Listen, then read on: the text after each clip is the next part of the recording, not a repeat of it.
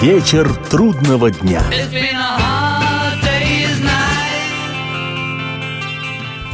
Приветствую всех, я Олег Челап. В эфире программа «Вечер трудного дня», посвященная музыке и жизнедеятельности легендарного английского ансамбля «Битлз».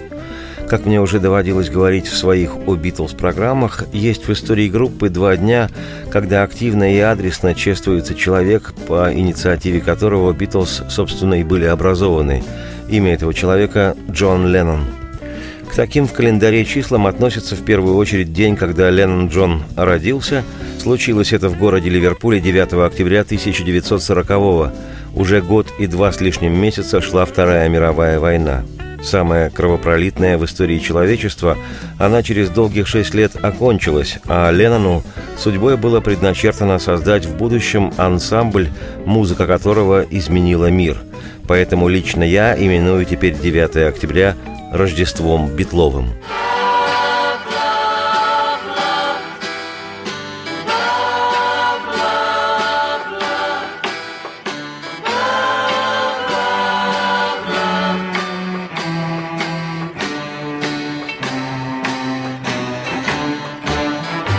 Ну а второй день, неразрывно связанный с именем Джона, день, когда этого музыканта и стихийного философа не стало. Произошло это в 1980 году в Нью-Йорке городе. По времени западного полушария заканчивалось 8 декабря, а в полушарии восточном, а значит и в нашей необъятной стране, на календаре было уже 9 декабря. И день этот для миллионов людей в мире стал окрашен в непридуманно черный цвет.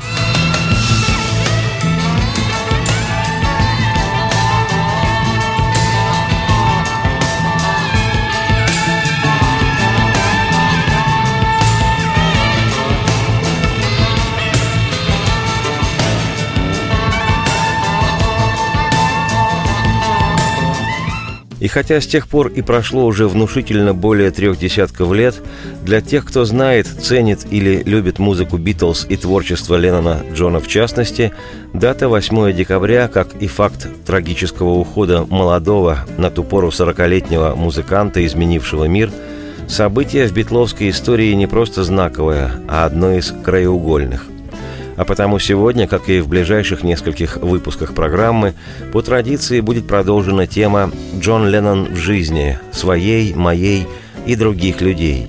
А сопровождать эти ленноновские вечера будет удивительная и удивляющая музыка «Битлз», как авторская, так и заимствованные композиции и, конечно, постбитловские песни самого Джона.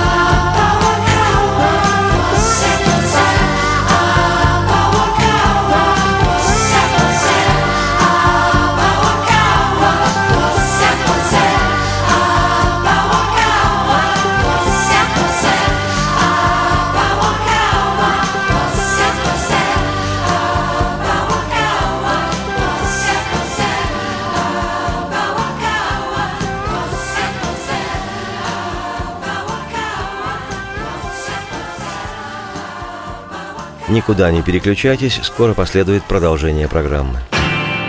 Вечер трудного дня.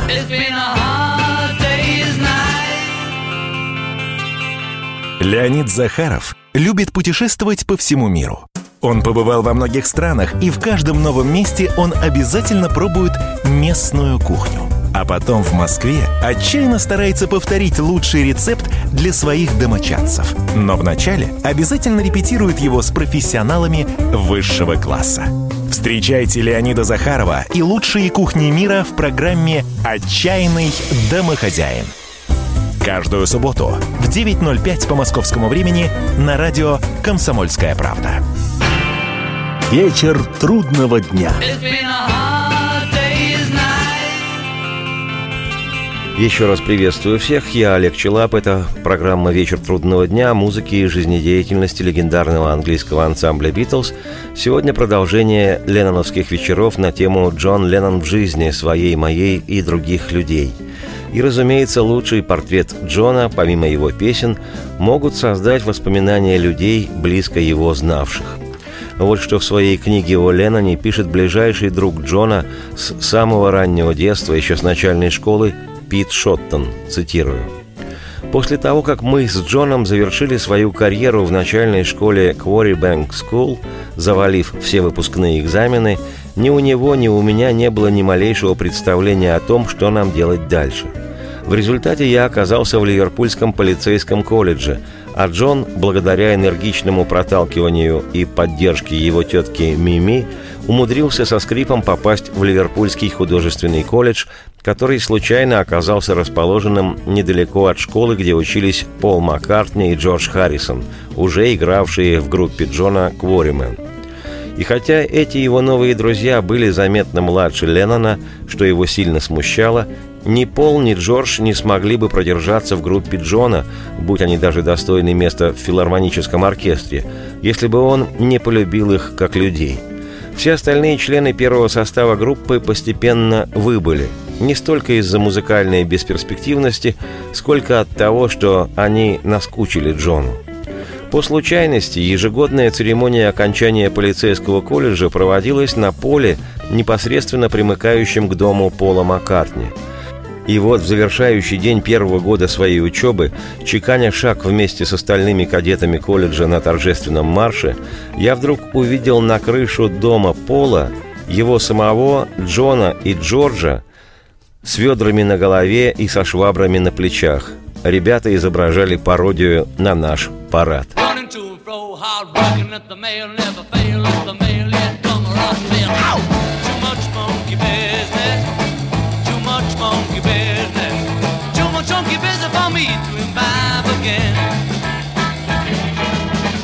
Talking to me, trying to roll me up a creek so you can buy, go and try it, you can pay me next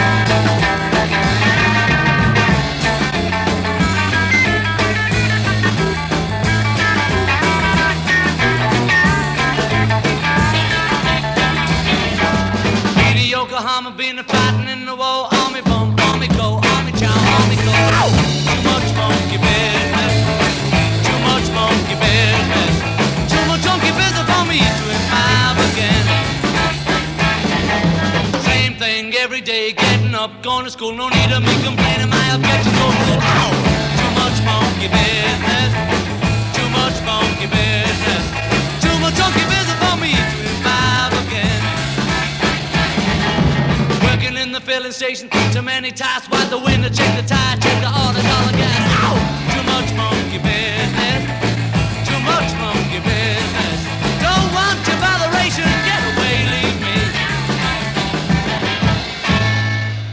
По воспоминаниям Джорджа Харрисона, который познакомился с Джоном в 15-летнем возрасте, цитирую, «Мать Джона показала ему несколько аккордов. У него была дешевая гитара с маленьким круглым резонаторным отверстием и всего четырьмя струнами. Джон даже не знал, что у гитары должно быть шесть струн. Он брал аккорды, как на банджо, широко растягивая пальцы. Я воскликнул «Что ты делаешь?» Он думал, что так и должно быть. Мы показали ему правильные аккорды – ми-мажор, ля-мажор и другие – и заставили его натянуть пятую и шестую струны. В группе Кворимен были и другие участники, которые ни на что не годились. И я сказал, сначала отделайся от них, а потом я к вам присоединюсь. Найджел Уолли пробыл в группе неделю, у него был самодельный бас. Кроме Айвена в группе были еще два-три парня. Одного гитариста, помню, звали Грифом, Эрик Гриффитс. Они появлялись и уходили, и вскоре в группе остались только Джон, Пол и я. Так продолжалось какое-то время. Мы играли на свадьбах и вечеринках. Мы с Джоном и Полом играли на свадьбе моего брата Гарри и напились. Однажды мы выступили в клубе «Кеверн». Там собрались любители джаза, и нас пытались вышвырнуть вон, потому что мы играли рок-н-ролл.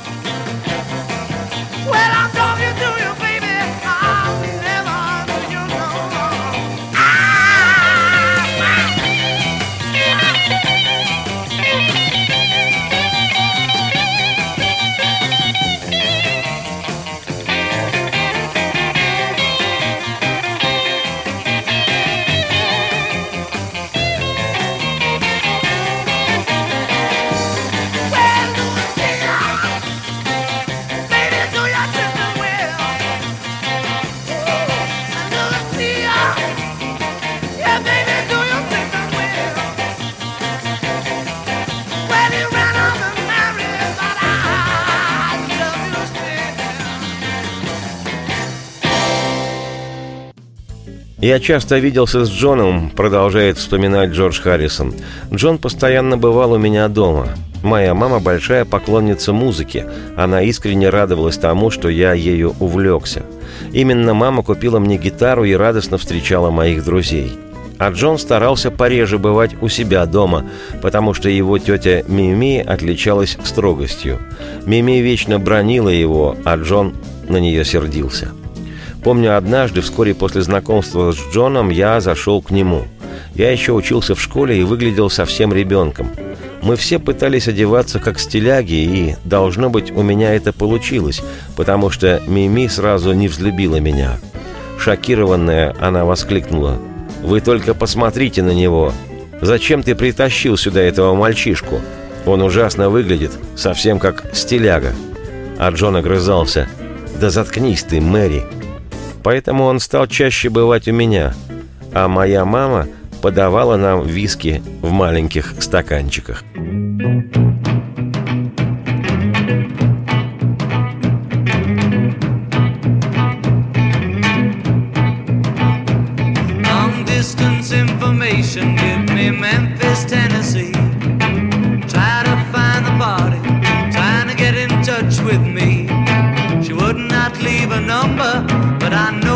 Placed the call.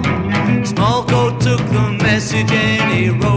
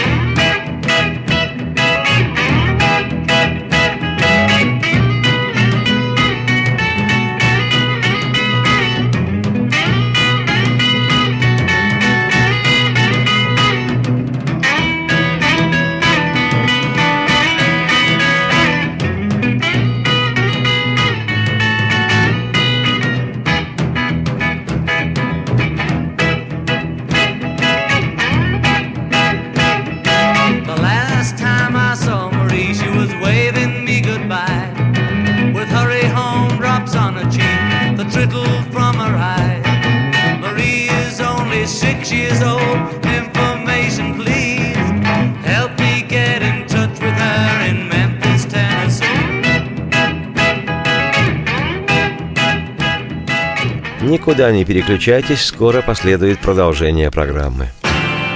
Вечер трудного дня.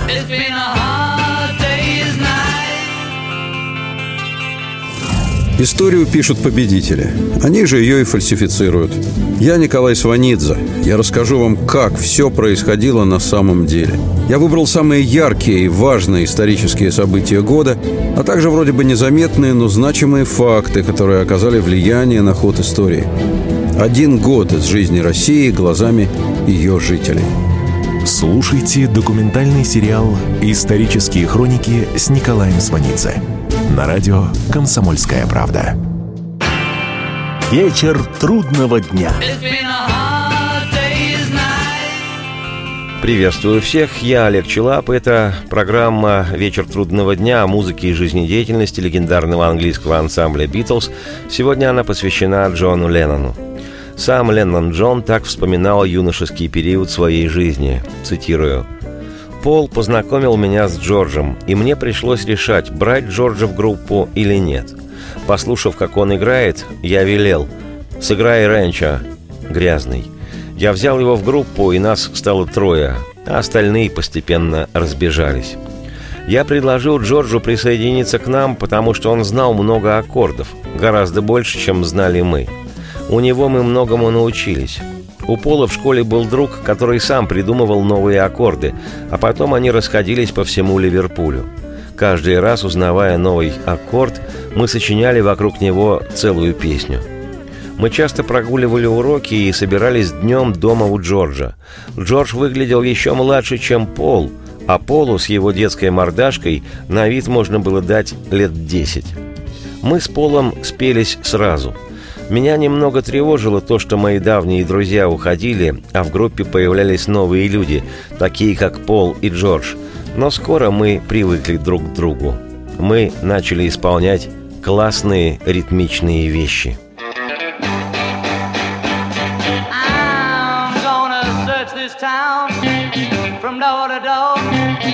I crave, I can't find no more. I gotta find my baby. I declare there ain't a lie. Ain't had no real good loving since that woman said goodbye. You know I hate to see the sun sink into the west Cause I know my whole life's gonna be one solid mess gotta find my baby I ain't a lie ain't had no real good loving that woman said goodbye. Well, ever since the day that she said we were through I've been nervous and shook up too. I gotta find my baby. I declare there ain't a lie. Ain't had no real good loving Since that woman said goodbye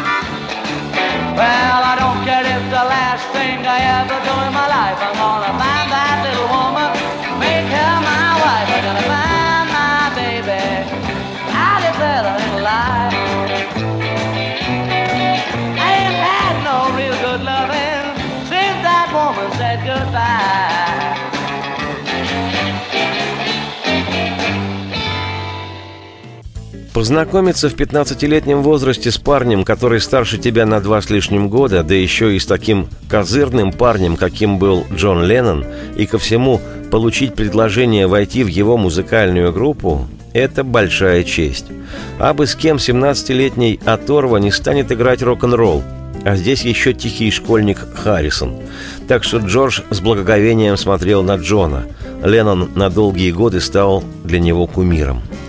Харрисон продолжает вспоминать, цитирую, «Мы с Полом часто прогуливали занятия и делали все возможное, чтобы не выглядеть паиньками. Вечера мы проводили с Джоном, а в учебные дни старались улизнуть и в обеденное время, хотя делать это не позволялось без особого разрешения. Мы линяли из школы, заворачивали за угол, избавлялись от всех атрибутов школьной формы, от каких только могли – а потом шли к Джону в колледж искусств. Это здание примыкало к нашей с Полом школе, которая называлась Ливерпульский институт. В колледже искусств царила атмосфера немыслимой свободы. Все курили, ели чипсы, а нас в школе кормили капустой и вареными кузнечиками. Здесь всюду встречались девчонки и какие-то богемные персонажи. Там мы чувствовали себя свободно, могли курить, никого не опасаясь. Джон держался с нами дружелюбно, но в то же время постоянно нервничал, поскольку я выглядел слишком по-детски. Как, впрочем, и Пол. В то время мне было всего 15.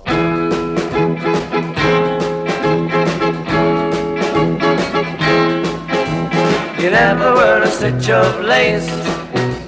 Your powder's never on your face. You're always wearing jeans, except on Sunday. So please don't ever change. No, don't you ever change. I kinda like you just the way you are. You don't know the latest dance, but when it's time to make romance, your kisses let me know you're not a tomboy.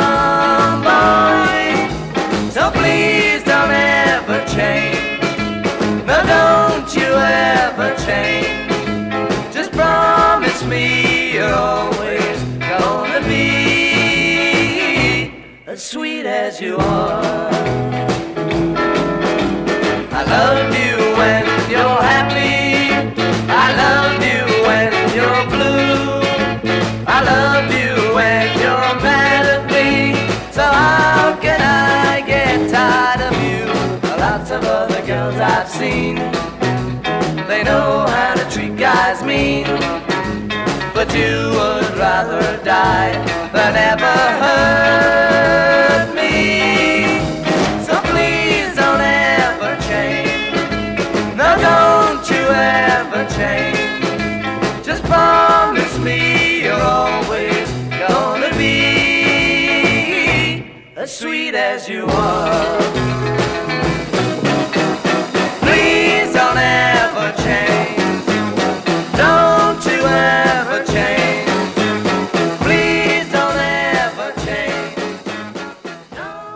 После того, как в 1958 году под колесами полицейского автомобиля погибла мама Джона, которому тогда не было еще и 18, парня и без того неуемного просто сорвало.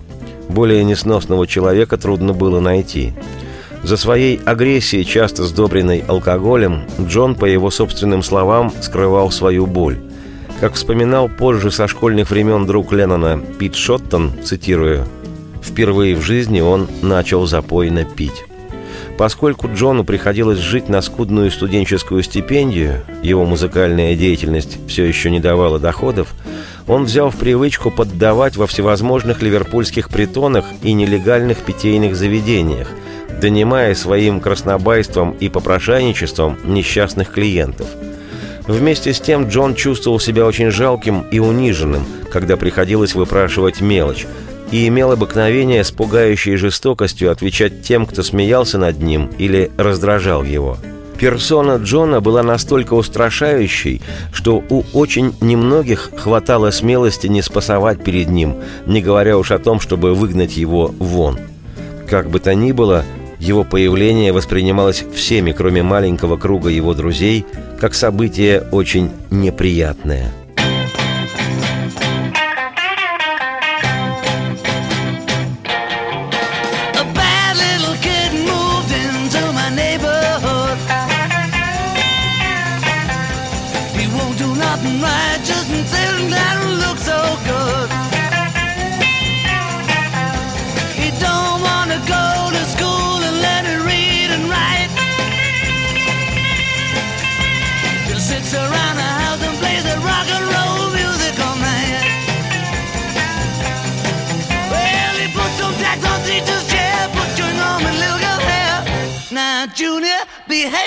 myself.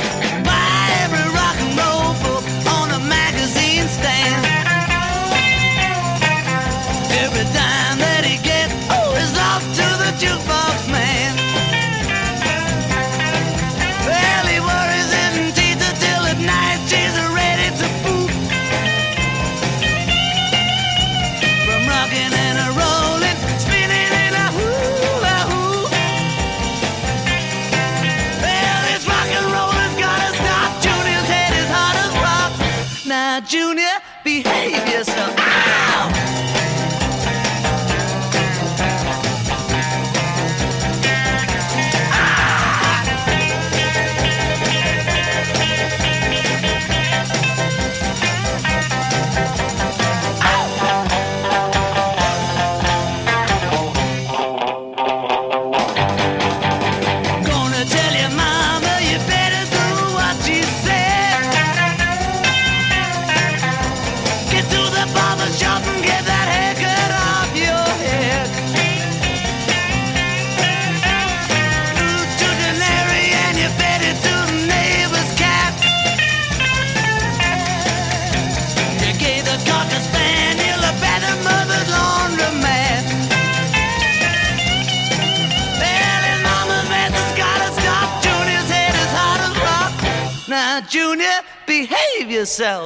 никакого смысла куда-либо переключаться, скоро последует продолжение программы.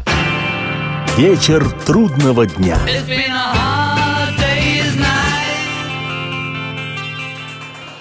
Здравствуйте, я Елена Ханга. Приглашаю вас обсудить актуальные и злободневные темы, которым нельзя дать однозначной оценки. Мы ищем ответы на спорные вопросы вместе с экспертами и звездами в программе «В поисках истины». Звоните нам в прямой эфир на радио «Комсомольская правда» каждый вторник в 21 час по московскому времени. Вечер трудного дня. Приветствую всех, меня зовут Олег Челап. Это программа «Вечер трудного дня» о музыке и жизнедеятельности легендарного английского ансамбля «Битлз». Сегодня воспоминания вслух об основателе «Битлз» Ленноне Джоне. По словам уже упомянутого сегодня школьного друга Джона Пита Шоттона, заслуга в том, что спустя какое-то время после смерти его мамы Джулии Леннон в конце концов образумился, принадлежит главным образом двум очень непохожим людям, с которыми он подружился в Ливерпульском художественном колледже. Далее цитирую Шоттона. Первой из этих двух людей стала Синтия Пауэлл, почти исконно респектабельная девушка из средней буржуазии Хейлейка, богатого пригорода, расположенного за рекой, где люди разговаривали на классическом литературном языке без примесей просторечия. Примерно недели через две после того, как они начали вместе проводить время, я забежал к Джону домой в Мэндипс за несколько минут до ее прихода. Меня где-то ждали, но Джон настаивал, чтобы я остался. «Когда ты ее увидишь, ты не пожалеешь», — сказал он. «Это, конечно, не Брижит Бардо, но она очень даже ничего». Меня это удивило, ибо я не помнил, чтобы Джон был так взбудоражен какой-то девушкой. Он даже ежеминутно подбегал к окну спальни, чтобы увидеть, когда подойдет ее автобус. Когда Син наконец появилась, меня сразу поразило, как выгодно отличалась эта привлекательная и воспитанная девушка от всех чувих из низших классов, с которыми Джон имел дела прежде. Син оказалась необычайно вежливой и почти болезненно застенчивой. Мне она показалась очень хрупким цветком для грубых рук Джона. Но если Джон и бывал с ней груб, я никогда не узнавал об этом из первых уст – а самозабвенная любовь Синтии, конечно, помогала немного ослабить боль Джона от утраты Джулии. И все же Джон получал огромное удовольствие, когда шокировал Син жестокими высказываниями и нецензурщиной. «Господи, Джон!» – изумленно ахала она. «Как у тебя язык только поворачивается такое говорить!» Тут он, конечно, выдавал что-нибудь еще более хлесткое.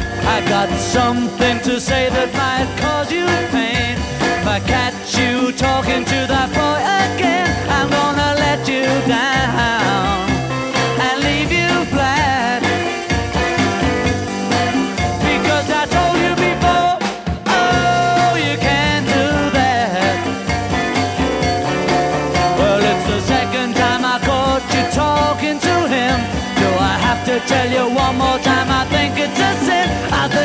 let you down.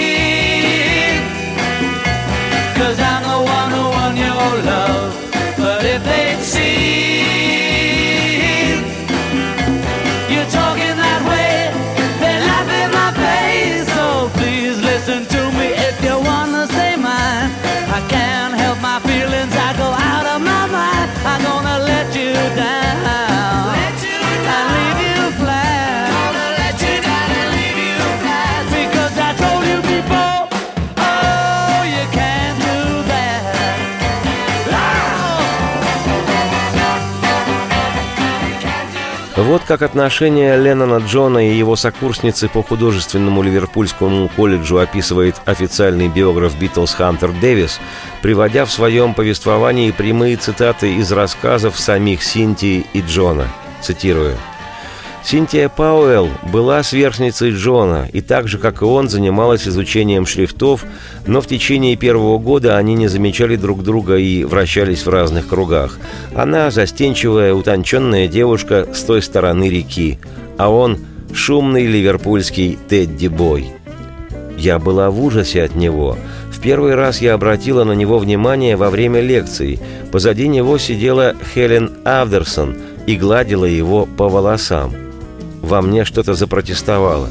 Сначала я почувствовала раздражение, но потом поняла, что это ревность. Впрочем, я с ним совершенно не общалась, если не считать, что он крал у меня линейки и кисти. Джон выглядел тогда отвратительно. Он ходил в длинном твидовом пальто, которое перешло к нему после смерти дяди Джорджа, с набриолиненными, зачесанными назад волосами. Он нисколько не нравился мне, весь какой-то неряшливый. Но у меня и возможности не было познакомиться с ним. Я не входила в его окружение. Была благовоспитанной девочкой. Во всяком случае, я так считала. «Маменькина дочка», — говорит о ней Джон, — «воображала. Мы все смеялись, издевались над ней. Завидев ее, мы с Джеффом Мохаммедом кричали «Тихо! Не выражайтесь! Синтия идет!» Впервые они заговорили друг с другом во время занятий. Оказалось, что мы оба близорукие, говорит Синтия. Мы обсудили это. После этого я обнаружила, что прихожу в класс раньше всех, чтобы сесть рядом. И после занятий я поджидала его во дворе в надежде перекинуться с ним словечком. Он и не думал ухаживать за мной, не подозревал, что нравится мне. Естественно, я никак не проявляла свои чувства. Я и не могла. Настоящее знакомство Синтии с Джоном состоялось во время Рождества в 1958 году на втором курсе. «Я пришел на танцевальный вечер», — говорит Джон, — «злой как черт, и пригласил ее танцевать. Джефф Мохаммед все уши мне прожужжал. Ты нравишься Синтии. Во время танца я предложил ей пойти на завтрашнюю вечеринку. Она сказала, что не сможет. Она занята. «Так и было», — говорит Синтия. «Почти так. Я уже три года встречалась с одним мальчиком, и мы должны были пожениться. Джон расстроился, когда я отказалась. Тогда, — сказал он, — пойдем и выпьем после танцев. Сначала я отказалась, а потом пошла с ним. Я ведь на самом деле все время этого хотела. «Я был в восторге», — говорит Джон. «В восторге, что сумела его уговорить. Мы выпили, а потом пошли домой к Стюарту Садклифу. По пути купили рыбу и жареную картошку. После этого они стали проводить вместе все вечера, да и днем ходили в кино вместо того, чтобы посещать лекции. Я боялась его. Грубиян, никогда ни в чем не уступал. Мы все время ссорились. «Я был в истерическом состоянии», — говорит Джон. «И в этом заключалась вся беда. Я ревновал ее абсолютно ко всем. Я требовал от нее абсолютной верности, в особенности потому, что сам не соблюдал ее. Я срывал на ней все свои разочарования и огорчения, был полным неврастенником. Однажды она ушла от меня. Это был ужас. «Я не выдержала», — говорит Синтия. «Никаких нервов не хватало». Он пошел и поцеловал другую девушку. Но я не мог без нее. Я позвонил ей. А я не отходила от телефона и ждала его звонка. Впрочем, это не вся история отношений Джона Леннона и Синтии Пауэлл, ставшей в августе 1962 года Синтией Леннон – и об этом, как и о многом другом, о Ленноне Джоне в его жизни и в жизни других людей, я, Олег Челап, автор и ведущий программы «Вечер трудного дня», поведаю через неделю. А сейчас радости всем вслух и солнца в окна, и процветайте!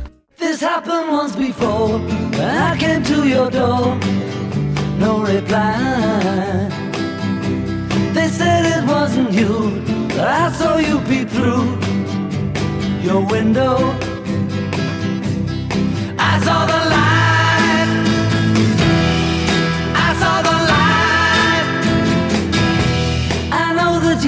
Me as I looked up to see your face. I tried to telephone, they said you were not home. That's a lie. Cause I know where you've been. And I saw you walking your door.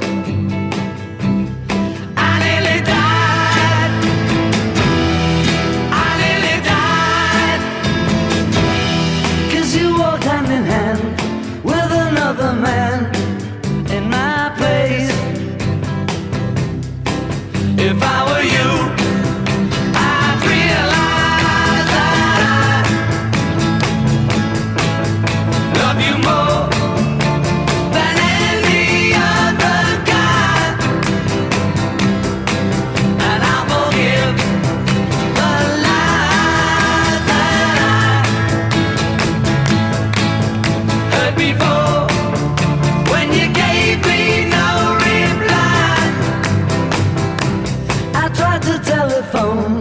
Said you were not home.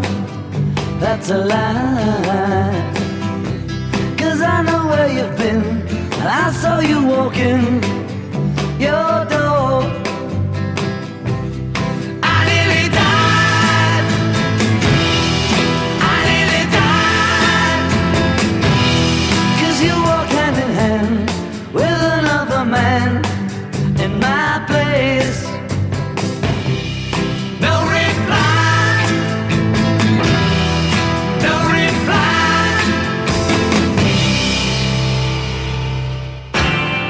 Вечер трудного дня.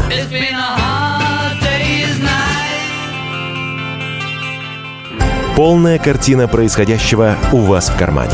Установите на свой смартфон приложение «Радио Комсомольская правда». Слушайте в любой точке мира. Актуальные новости, эксклюзивные интервью, профессиональные комментарии. Удобное приложение для важной информации. Доступны версии для iOS и Android – Радио «Комсомольская правда». В вашем мобильном.